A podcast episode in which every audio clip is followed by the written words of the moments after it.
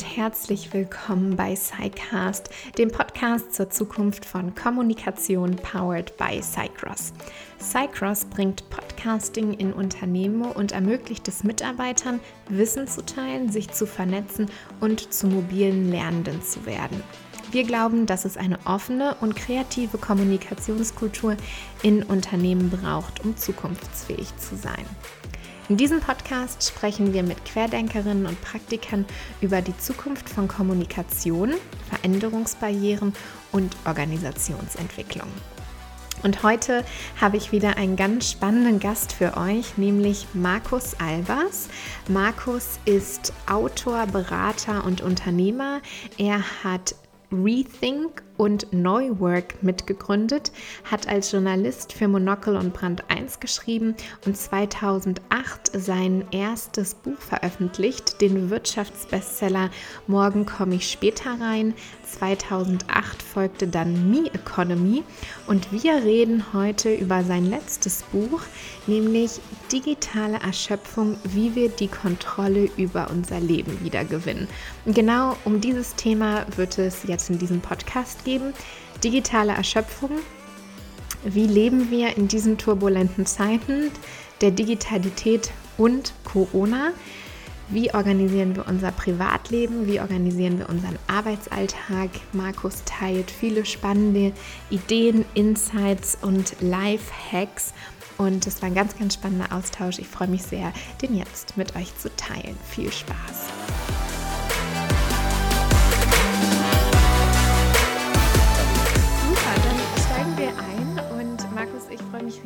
Dass es geklappt hat, jetzt im digitalen Raum und dass wir heute ein bisschen über digitale Erschöpfung, über dein Buch reden können und äh, ja, darüber, was sich gerade alles so tut in unserem Arbeitsumfeld.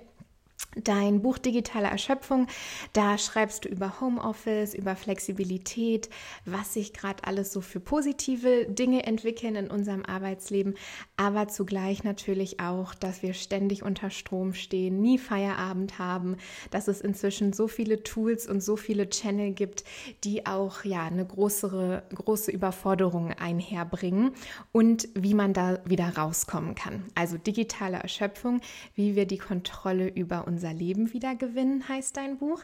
Und das ist jetzt so, ich glaube, zwei, drei Jahre alt. Was beobachtest du denn so seitdem? Werden wir besser? Lernen wir besser mit der Digitalität umzugehen? Oder ist es vielleicht sogar noch schlimmer geworden?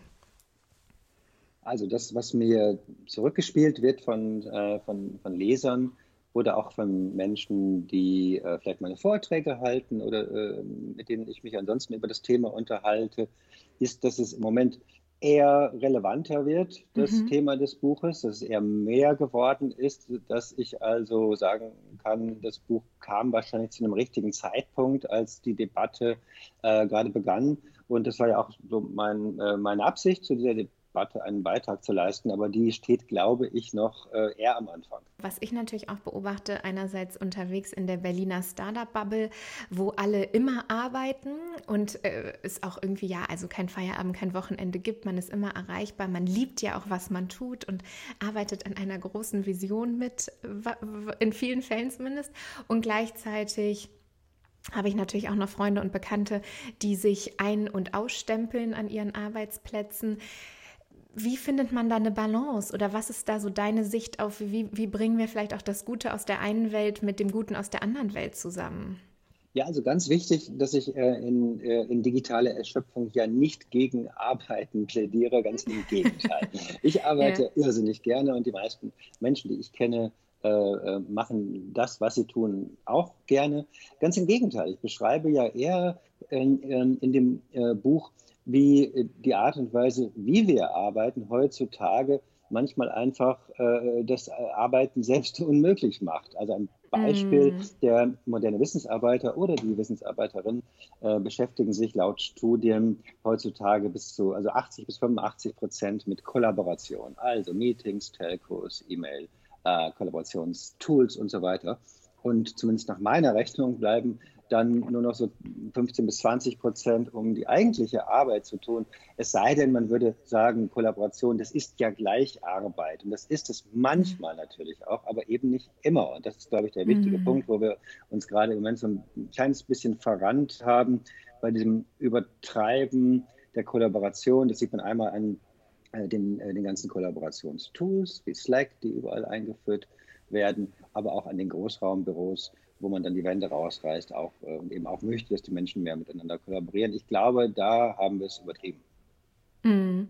Und gleichzeitig jetzt auch, also wir sind ja gerade in einer ganz besonderen äh, Situation.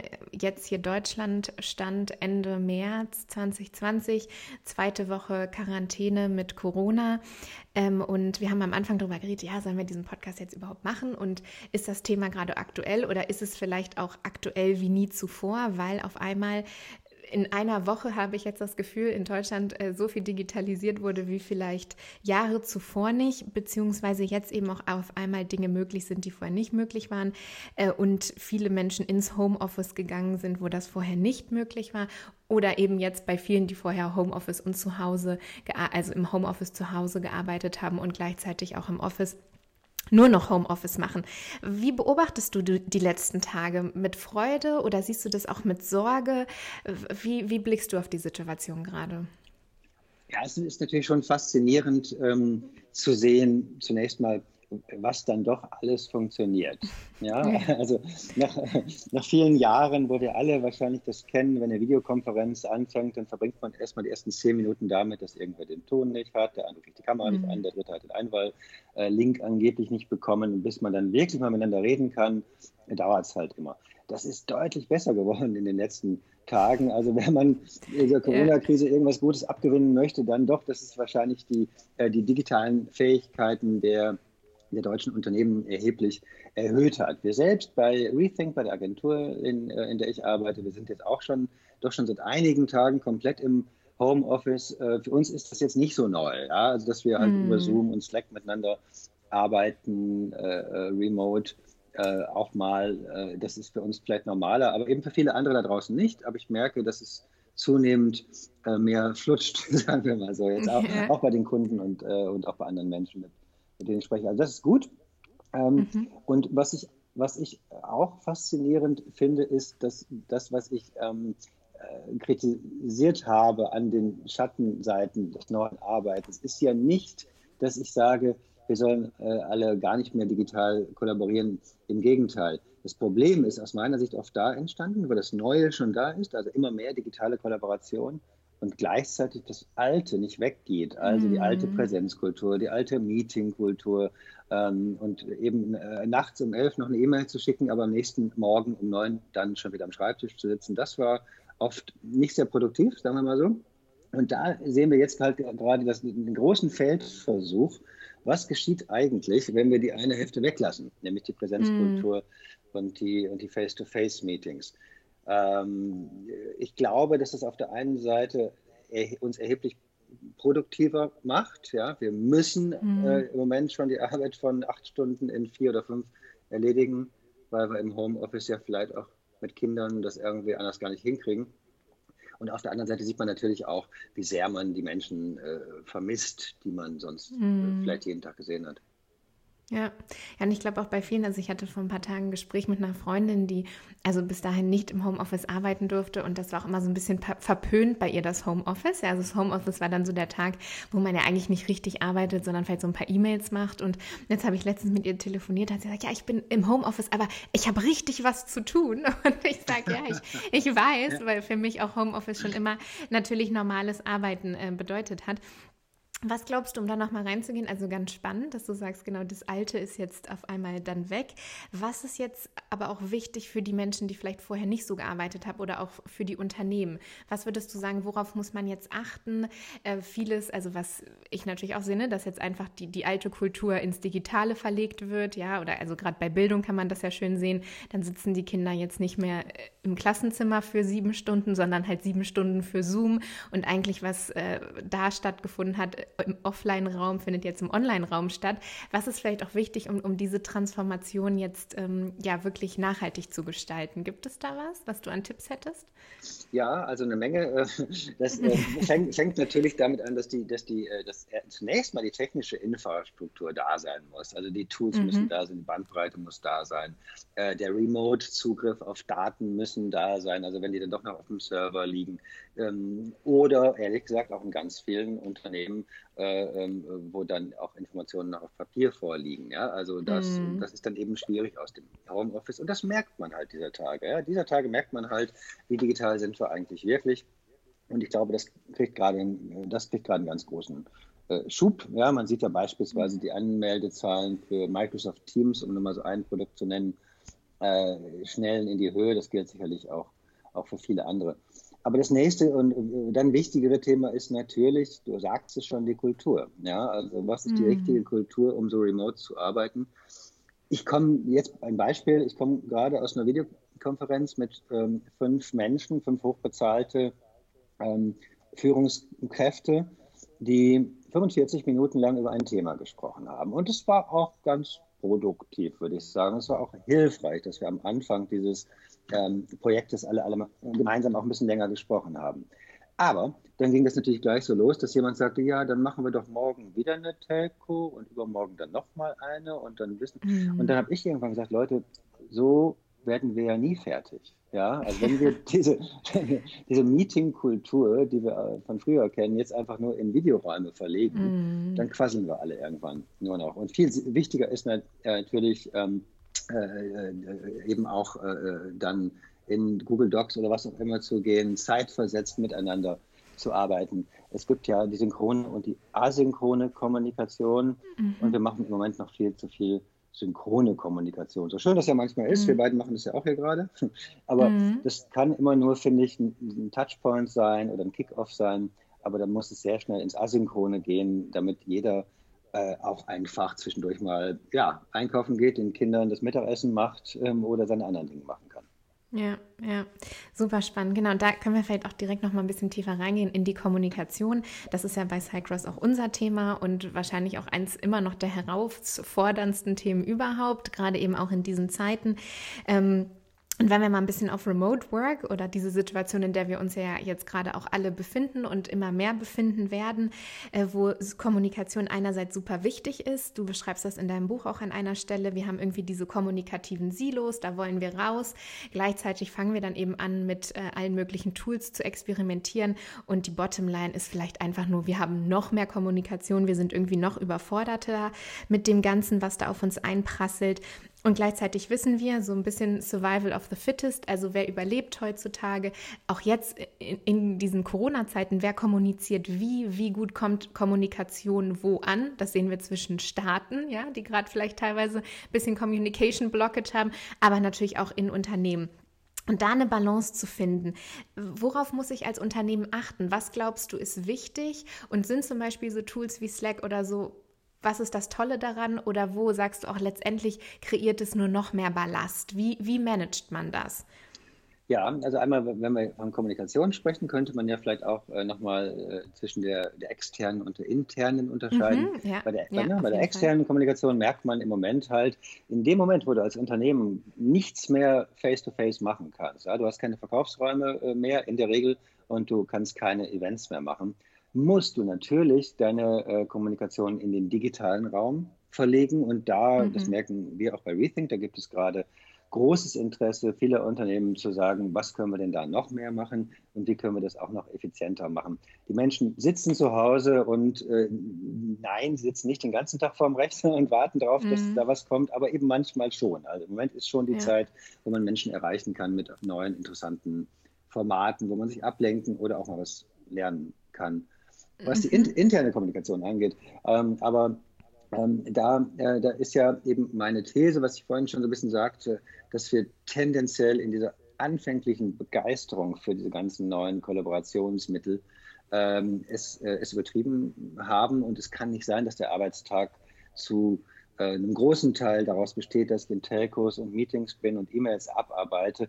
Und dann, wenn ich dann irgendwie Feierabend haben müsste, dann, dann müsste ich im Grunde anfangen zu arbeiten, wie mir das viele Menschen aus gerade großen Unternehmen beschreiben. Also das Verteidigen der eigenen Konzentration und der eigenen Kontemplation, mhm. ja, mit Zähnen und Klauen diese Zeiten mhm. verteidigen. Ähm, das ist im Arbeitsleben eh zunehmend immer, also immer wichtiger. Aber das Interessante mhm. ist, finde ich im Moment, dass man es im Homeoffice eben auch, äh, auch, auch, einfach lernen muss. Ja? Also ich merke das selbst auch hier. Ich muss dann eben meiner Familie in diesem Fall oder den Kindern mal sagen, ähm, Papa ist jetzt mal für eine halbe Stunde wirklich nicht ansprechbar. Ja? Und dann arbeite mhm. ich konzentriert und danach bin ich wieder bei den Kindern. Und das ist am Ende ja mit den Kollegen oder Kunden genauso. Also das Verteidigen von Phasen der Konzentration und der Kontemplation ist, glaube ich, eine Kernkompetenz. Mhm. Ja, und wie, also wenn wir mal auf der Unternehmensseite waren, also du managst ja wahrscheinlich auch ein paar Leute in deinem Team oder ihr seid ja auch mehrere in eurer Agentur. Wie, ähm, wie entscheidet man da, was für Kanäle brauchen wir? Manche gehen ja auch vielleicht mit, für die einen funktioniert das eine besser, für die anderen funktioniert das andere besser. Und wir haben natürlich tendenziell, leben wir in einer Zeit, in der wir ja äh, komplett konstant gefordert sind. Ja, also mit dieser Verteidigung, was du sagst. Ich habe letztens mal gezählt, ich glaube, ich habe alleine auf meinem Handy 15 verschiedene Kommunikationstools. Ja, also über 15 verschiedene Wege prasselt Information, teilweise eben auch gemixt, privat und berufliches, auf mich ein. Ich habe natürlich für mich selber ein paar Wege gefunden, wie ich damit umgehe. Also das können wir vielleicht gleich nochmal, diese, diese, dieser persönliche Umgang. Aber wie gehe ich auch als Unternehmen damit um? Sage ich, wir kommunizieren nur auf diesen zwei, drei Plattformen oder was kann ich vielleicht auch für Regeln oder für Guidelines, wie kann ich meine Mitarbeiter auch darin unterstützen, dass sie ihre Zeit verteidigen können? Ja, ähm, also was die Plattformen angeht, das haben, haben wir beiden ja auch vorhin gemerkt, oder? Wir haben uns mhm. nochmal schnell eine ja. E-Mail geschickt, ob wir uns jetzt eigentlich auf Google treffen oder auf Skype treffen. Ja, und ja. Ähm, man hätte, äh, mir geht es genauso wie dir. Ja? Ich habe wahrscheinlich auch 10, 15 Kommunikationstools auf meinem mhm. Handy. Also das Problem sind nicht die Kanäle. Das, äh, mhm. Man muss auf all diesen Kanälen prinzipiell erreichbar sein und auch ab und zu mal reinschauen. In Unternehmen mhm ähm, bin, ich, äh, bin ich ganz davon überzeugt, dass das Bottom-up sehr gut funktioniert. Also mhm. die Mitarbeiter, die Teams, die entscheiden dann sehr schnell, welche Tools für sie funktionieren und dann ist das rein darwinistisch. Mhm. Wenn alle auf Slack sind, dann bist du eben auf Slack. Ja? Und ja. dann kannst du natürlich äh, dich irgendwie auch woanders rumtreiben, aber ist dann halt niemand. Sprich, ähm, als Vorgesetzter würde ich da immer auch sehr genau hinschauen und hinhören, was funktioniert. Und das ist, glaube ich, auch so ein Learning der letzten Zeit das sind häufig die, ähm, die eher, eher, eher durchaus auch Consumer-Plattformen, muss man auch mal sagen, die gut funktionieren. Äh, also WhatsApp ähm, äh, funktioniert mhm. einfach auch in Unternehmen, mhm. ja. Und ähm, und da muss man, da glaube ich, dass man dann eben als, als, als Chef oder Chefin dann auch nicht sagen kann, äh, es sei denn, es geht jetzt um DSGVO-Geschichten. Ja, da muss man dann vielleicht mhm. was verbieten, gar keine Frage. Ja, aber ansonsten äh, finde ich, muss man immer das nutzen, was funktioniert und die Menschen werden sich dann schon ihre Plattformen suchen und werden sich da austauschen. Aber die andere Frage ja. ist ja, wie kann ich denn, wie kann ich den Menschen helfen, ihre Zeit zu verteidigen? Weil das ist ja mhm. problematisch, ja? ja. Der eine möchte gerne morgens telefonieren, der andere möchte abends noch E-Mails schreiben, ja, und zwischendurch möchten alle eigentlich permanent ähm, äh, chatten. Wie, mhm. wie, und da braucht es dann schon Regeln, äh, glaube ich. Also was wir bei uns beispielsweise haben, ist, dass wir feste Tage eingeführt haben, an denen es wiederum feste Zeiten gibt, wo wir äh, uns gegenseitig nicht unterbrechen. Ja, die mhm. sind dann auch mhm. kommuniziert, diese Zeiten. Und wichtig ist, dass man das dann eben auch, äh, auch extern so weiter sagt, also in unserem Fall zum Beispiel auch den Kunden, das sagt, ähm, dass an dem Tag idealerweise, wenn es geht, es geht nicht immer, ne, mhm. aber idealerweise einfach mal kein Meeting, kein Telco ist. Und ähm, in der Regel hat da jeder ähm, Verständnis dafür. Mhm. Mhm. Ja, spannend. Und was sind da dann auch so deine persönlichen Hacks? Also hast du auch noch was, wo du sagst, das, das setze ich einfach um und dann auch noch in diesem Arbeitssetting meine Zeit zu verteidigen oder sinnvoll zu strukturieren? Ja, ähm, sage ich gleich noch. Also vielleicht noch ein, ein, mhm. ein, ein Lesetipp ja, auch zu dem Thema im Unternehmen. Ich finde, fand ja sehr hilfreich die, und finde sie sehr hilfreich, die Unterscheidung zwischen äh, der Managers Schedule und der Makers Schedule. Also, yeah. also der mhm. Kalender eines Managers und der Kalender äh, ein, einer Person, die etwas machen, etwas herstellen, etwas produzieren möchte. Und da kann im Grunde jeder mal in seinen äh, digitalen Kalender reinschauen. Und bei den meisten Leuten sieht es wahrscheinlich aus wie ein Flickenteppich. Viele kleine, mm. äh, viele kleine äh, Termine sozusagen und, und Farbflächen aneinander. Und so etwas funktioniert für Manager häufig ganz gut, also weil die gehen mal eine halbe Stunde in ein Meeting rein und sagen, ja, was haben wir denn hier, was habt ihr hier vorbereitet, was muss ich entscheiden, alles klar, danke, nächstes Meeting. Aber wenn ich etwas schaffen, etwas machen möchte, mm. das produzieren, dann brauche ich eine Maker Schedule. Und das sind große Farbflächen im Kalender. Ja? Das sind längere Phasen ununterbrochener Konzentration. Und für die muss man kämpfen, die kann man aber auch verabreden in Teams oder auch mit den Vorgesetzten. Und äh, das, das muss das Ziel sein. Also mehr Makers Schedule, weil wir sonst alle irgendwann nur noch von einer Telco zum nächsten Meeting hetzen. Und das gilt übrigens dann ja auch fürs, ähm, auch, auch fürs Homeoffice. Ja. ja. ja. Und weil du fragtest, also was, was für mich persönlich jetzt gerade in diesen Tagen, die ja durchaus auch fordernd sind, fordernd sind ähm, was für mich gut funktioniert, sind die Dinge, die so in Sachen persönlichem Produktivitätsmanagement immer schon gut funktioniert haben, aber die, glaube ich, auch äh, ehrlich gesagt jenseits einer, einer, einer, kleinen Gruppe von Menschen, die sich damit beschäftigen, auch gar, gar nicht so viele kennen. Also das sollte sich mehr rumsprechen. Mhm. Ich finde zum Beispiel sehr hilfreich äh, das sogenannte Batching. Batching heißt, ähm, ich äh, schmeiße ja auch nicht die Waschmaschine für ein paar Socken an, sondern ich warte, bis der Wäschekorb voll ist und dann mache ich die mhm. Waschmaschine an. Dasselbe gilt für beispielsweise E-Mails, also für nicht zeitkritische Kommunikation. Und die meiste mhm. ist nicht zeitkritisch. Ähm, das mache ich äh, dann am, am Stück nur dreimal oder viermal am Tag, aber nicht permanent. Und genauso auch Telcos. Nicht alle 20 Minuten die nächste Telco will sich wieder äh, reinlegen lassen in den ja. Kalender, sondern feste Zeiten festlegen. Batching. Dann finde ich, was sehr gut äh, funktioniert, ist die Getting Things Done Methode, GTD, äh, von Dave Allen, schon vor vielen Jahren äh, äh, erfunden. Da wird jegliche reinkommende Kommunikation oder Aufgabe nach einem festen System kategorisiert äh, und abgelegt. Das klingt jetzt sehr bürokratisch, ist aber eigentlich das Gegenteil. Es führt zum Beispiel zu einer tendenziell leeren äh, E-Mail-Inbox, weil ich bei jedem, sagen wir mal ein Beispiel E-Mail, bei jeder E-Mail kann ich immer sagen, ist es ein Next Action, also dann möchte ich, dann jetzt muss ich jetzt was machen. Ist es ein Waiting for, also ich warte noch darauf, dass jemand anders mhm. etwas tut, bevor ich etwas tun kann. Ist es vielleicht ein Reference, also da steht irgendwas drin, was ich später nochmal nachlesen möchte. Oder vielleicht kann ich einfach löschen. Und wenn ich das mit äh, jedem Kommunikationsding so mache und alles, was mir auch so in den, in den Sinn kommt, ja, also ich muss nachher noch den Kunden anrufen oder ich möchte auf jeden Fall noch diese Zahl in der Präsentation ergänzen. Wenn ich das immer in dieses System einsortiere, dann ist das Ergebnis, wie Dave Allen das nennt, eine Peace of Mind. Ja, also ich, mm. ja, ja, das ist halt einfach Mind like Water. Ne? Du hast, äh, das ist ein Begriff aus, aus dem asiatischen Kampfsport. Du hast nicht die ganze Zeit lauter Dinge im Kopf, die du auch noch machen möchtest. Also GTD, das funktioniert auch mm. sehr gut, gerade in diesen etwas wuseligen Zeiten. Und, mhm. und wenn man das alles gut anwendet, dann wird man tatsächlich, würde ich behaupten, effizienter und produktiver im Homeoffice und hat dann eben auch Zeit für die anderen Dinge, die jetzt auch gerade anliegen. Ja, und bei GTD, du hast dann also ein Sheet, wo du einträgst, was es noch für Sachen gibt und wie zeitkritisch die sind und so? Also so, eine, so ein Chart oder wie kann ich mir das vorstellen? Wie sieht das bei dir aus? Ah ja, ich, hab, äh, also ich nutze da To-Do-Listen-App, die mhm. sich zwischen Handy und, und, und, und Desktop mhm. äh, synchronisiert. Früher war das immer die Wunderlist, das ist ja inzwischen mhm. äh, äh Microsoft To-Do geworden. Da gibt es auch andere, ist im Grunde egal, aber in dieser mhm. App ähm, habe ich dann eben diese, diese Listen, äh, die, die diese Methode ja vorgibt, und es sind nur drei oder vier Listen, ja. Und äh, da sortiere ich es dann immer sofort ein. Aber wirklich, wenn ich, ich stehe irgendwo, äh, sagen wir mal, an der Supermarktkasse, da darf man ja noch hin, und mir fällt etwas ein, was ich in diesem Moment nicht machen kann. Ja, aber ja. was ich später noch machen will, ich schreibe es sofort auf. Das ist, da braucht man eiserne Disziplin. Ich schreibe es sofort ja. in diese App rein, weil dann habe ich es aus dem Kopf raus. Ja.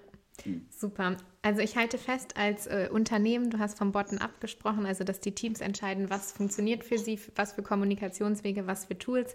Die festen Zeiten, also auch mal zu sagen, das ist ein Tag, da sind wir eigentlich nicht erreichbar, da haben wir wirklich Focus Work und gleichzeitig im privaten Bereich das Batching und der Lifehack Get Things Done. Vielen Dank dafür. Und äh, vielleicht hast du auch noch äh, so ich weiß nicht, vielleicht zwei oder drei Kernkompetenzen, wo du sagst, das glaubst du, das ist wirklich wichtig, das muss man im digitalen Zeitalter können. Was sind so zwei, drei Dinge, an denen ähm, ja, man vielleicht auch arbeiten sollte, wenn man da sich noch nicht Gedanken drüber gemacht hat oder ja, sich noch nicht mit auseinandergesetzt hat? Ja, sehr gerne. Also das eine ist, glaube ich, man muss wirklich noch viel mehr als früher lernen, Nein zu sagen. Ja, mhm. Denn das, äh, das, äh, das Leben in, im, im digitalen, in der digitalen Kommunikationswelt ist wie ein Süßigkeitenladen mit lauter Sachen, die du richtig gerne magst. Ja, du kannst die ganze ja, Zeit, ja. oh, hier gucke ich hier nochmal und da nochmal. Und dann äh, ruft jemand an und sagt, wollen wir mal kurz reden, dann kriegst du wieder eine E-Mail, wollen wir uns nochmal kurz treffen. Ähm, heute vielleicht eher remote treffen in diesen Tagen. Äh, äh, wollen wir einfach mal so ganz unverbindlich ein bisschen reden. Und daraus kann dann sehr schnell ähm, der ganze Tag bestehen, ja, dass man die ganze Zeit mhm. äh, unklare und unverbindliche Anfragen von Menschen ähm, bearbeitet. Das heißt, ich bin sehr viel ähm, strenger und manchmal auch unfreundlicher geworden. Insofern, als ich immer frage, warum wollen wir das machen? Gibt es eine Agenda mhm. für das Meeting? Müssen wir uns wirklich für eine Stunde zusammensetzen oder geht das nicht auch in 30 Minuten? Äh, mhm. Muss ich bei, dem, bei der Telco überhaupt dabei sein oder könnt ihr mir die Ergebnisse äh, auch hinterschicken? Also das muss, das muss man ganz radikal machen. Früher hatten ja Chefs oder Vorgesetzte oder Chefinnen immer das berühmte Vorzimmer, oder? Es war ganz schwierig, mhm. äh, solche Entscheider zu, zu, zu, ja. zu, treffen, ja, zu kontaktieren. Ja. Das gibt es nicht mehr. Also muss man so ein bisschen sein, sein eigenes strenges Vorzimmer werden. Das ist total wichtig, ja. glaube ich. Und das Zweite ist, äh, wenn wir den, über die Tools gesprochen haben, ausprobieren, ausprobieren, ausprobieren. Ja, also einfach machen. Ja, wenn alle sagen, Zoom mhm. ist gerade das Ding, einfach mal ein Zoom-Meeting machen.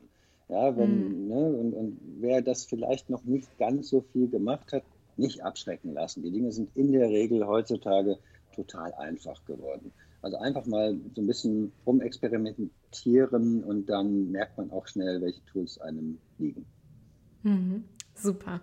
Also sich das eigene Vorzimmer einrichten sozusagen, seine eigene Vorzimmerdame oder sein eigener Vorzimmerherr sein und ähm, ja, sich ähm, einfach auch mal ein bisschen auszuprobieren und zu gucken, was funktioniert. Super. Dann zu guter Letzt ähm, eine, ein kleiner visionärer Ausblick, Markus. Ähm, wir sind ja gerade in ziemlich turbulenten, äh, spannenden und auch herausfordernden Zeiten unterwegs. Eure Agentur heißt Rethink. Das ist ja ein sehr, sehr spannender Name und gerade jetzt in diesen Zeiten ist ja so ein bisschen äh, ja, Rethink Everything, glaube ich, das Motto. Geschäftsmodelle werden umgestellt, Arbeitswege verändern sich, alles wird ja gerade ganz schön durcheinandergewirbelt. Was wünschst du dir, was jetzt neu gedacht wird in dieser Zeit und dann auch ja hoffentlich nachhaltig und langfristig auch so umgesetzt wird? Gibt es da was? Ja, also in der Kommunikation äh, wünsche ich mir, also jetzt in der Kommunikation nicht in Firmen, sondern ja zwischen, zwischen oft vielleicht auch Marken und, und, äh, und ihren Kunden. Das ist ja das, was wir bei, was wir bei Rethink machen.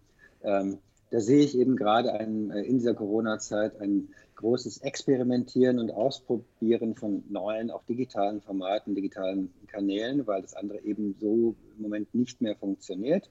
Das mhm. Äh, wird zurückkommen, ja, das Face-to-Face, -face, und es wird auch gut sein. Aber gleichzeitig kann im Moment äh, auch vieles Spannendes, Neues entstehen. Da steckt, glaube ich, eine große Chance drin, wie Marken, wie Unternehmen mit ihren Kunden äh, Kontakt halten in einer Zeit wie dieser. Also da bin ich, mhm. bin ich sehr gespannt oder arbeiten wir auch sehr gerne, sehr gerne dran mit. Naja, und was so die Arbeitswelt angeht, die ich ja zuletzt eben, dieses neue Arbeiten, das ich ja zuletzt auch ein bisschen kritischer beobachtet habe, da bin ich jetzt eben in der Tat gespannt, ob ähm, Dinge, die wir in dieser Homeoffice-Zeit gelernt haben, also einfach so, so, ein bisschen so ein bisschen kritischer mit äh, der eigenen Zeit umzugehen und sich auch Zeit für äh, Konzentration und Kontemplation zu gönnen. Ob wir das danach dann wieder rüber retten können. Meine Hoffnung mhm. wäre, dass wir nicht in, einfach in diese alte Präsenzpflicht und diese alte Meetingkultur wieder reinstolpern, sondern dass sich da jetzt wirklich mal was tut. Denn dann äh, ist auch das Problem der digitalen Erschöpfung, äh, das ich da in, in, dem Buch ja beschreibe, löst sich dann langsam äh, hoffentlich von selbst auf, wenn wir nicht das Alte und das Neue gleichzeitig probieren. Super. Ja, ganz, ganz spannend. Mal schauen, was die nächsten Wochen passiert. Äh, wir werden es ja mitverfolgen und mitbekommen. Und genau, hoffentlich geht es genau in die Richtung. Natürlich, je länger die Phase hier anhält, äh, auch des Lockdowns und so, je anstrengender wird es natürlich, aber gleichzeitig darin auch wieder die Chance, dass sich dann wirklich was nachhaltig verändert, wenn wir eben nicht nur ein, zwei Wochen im Homeoffice gesessen haben, sondern das wirklich mal eine Zeit lang ausprobiert haben. Ne? Mhm. Ja. Super, ich danke dir, Markus, für deine ganzen Gedanken. Wir verlinken natürlich einiges, was du gesagt hast, auch in den Show Notes. Und äh, ja, dein Buch, äh, was ich an zwei Abenden ganz schnell aufgesogen habe, da sind auch viele spannende Dinge, auch was du vom äh, Managers und Maker Schedule und so beschrieben hast, ja auch nochmal ähm, aufgeführt, auch mit spannenden persönlichen Geschichten. Also das lege ich allen Hörern auch nochmal ans Herz. Und ich danke dir ganz herzlich für deine Zeit. Vielen, vielen Dank. Das war ganz spannend. Tolle Zeit.